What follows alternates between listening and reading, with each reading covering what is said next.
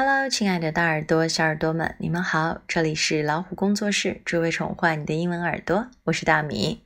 今天我们一起来看《带你去旅行之亲子篇》第五十四篇：Inquiring about weather，查询出游天气。要出门旅行啦，要准备什么衣服，带什么物品，都要提前查好。今天我们就来看看如何查询出游天气吧。Weather forecast 天气预报，Weather forecast sunny 晴朗的，sunny，snowy 下雪的，snowy，windy 有风的，windy，warm 温暖的，warm，temperature。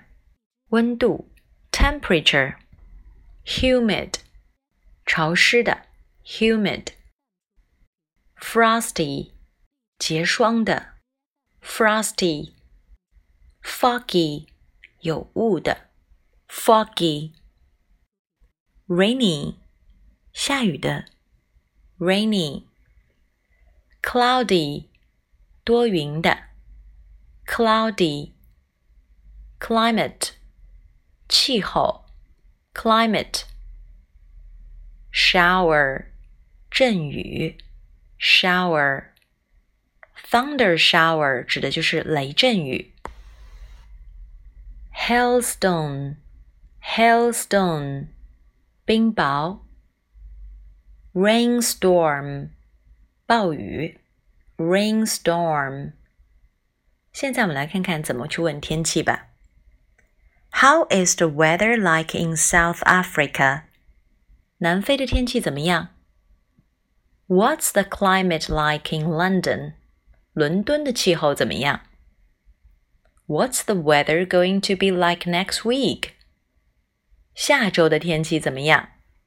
What's the weather forecast for the day after tomorrow? 天气预报说后天的天气如何呢 ？do you get lots of snow during the winter? 冬天你那里雪多吗？Do you have much rain during the period of time? 这段时间你那里雨天多吗？那么如何回答呢？我们来看看吧。The worst of the winter is going to be over. 冬天最糟糕的天气就快过去了。The current weather is good but this kind of weather will not last. 目前天气很好，但这种天气不会持续很久哦。It will stay cold，还将持续清冷的天气。It would stay warm next month，下个月将是温暖的天气。现在我们一起看看 dialogue。Excuse me。 I'd like to ask what the weather will look like in the next few days. The weather report says it will be tough in the next few days. It will be raining all day tomorrow. And there's a 90% chance of a thunderstorm tonight. And there are strong winds in the mid-east. The temperature will be around 25 degrees. Do you have any idea when the weather will be better? It may be better two days later, but I'm not sure about that. I see. I think I should change my travel plan. I want to go to there until the weather becomes better. 刚刚这段对话大家听明白了吗？啊，出行前问天气还是蛮重要的。如果不行，我们还可以及时调整 出行的时间，这样也许会避开那个最糟糕的天气。这就是我们今天分享的 “inquiring about weather”，查询出游天气。这个对你有帮助吗？喜欢就点个赞吧，也可以分享进朋友圈，让更多的朋友能听到。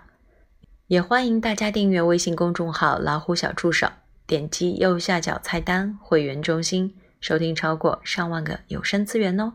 See you next time.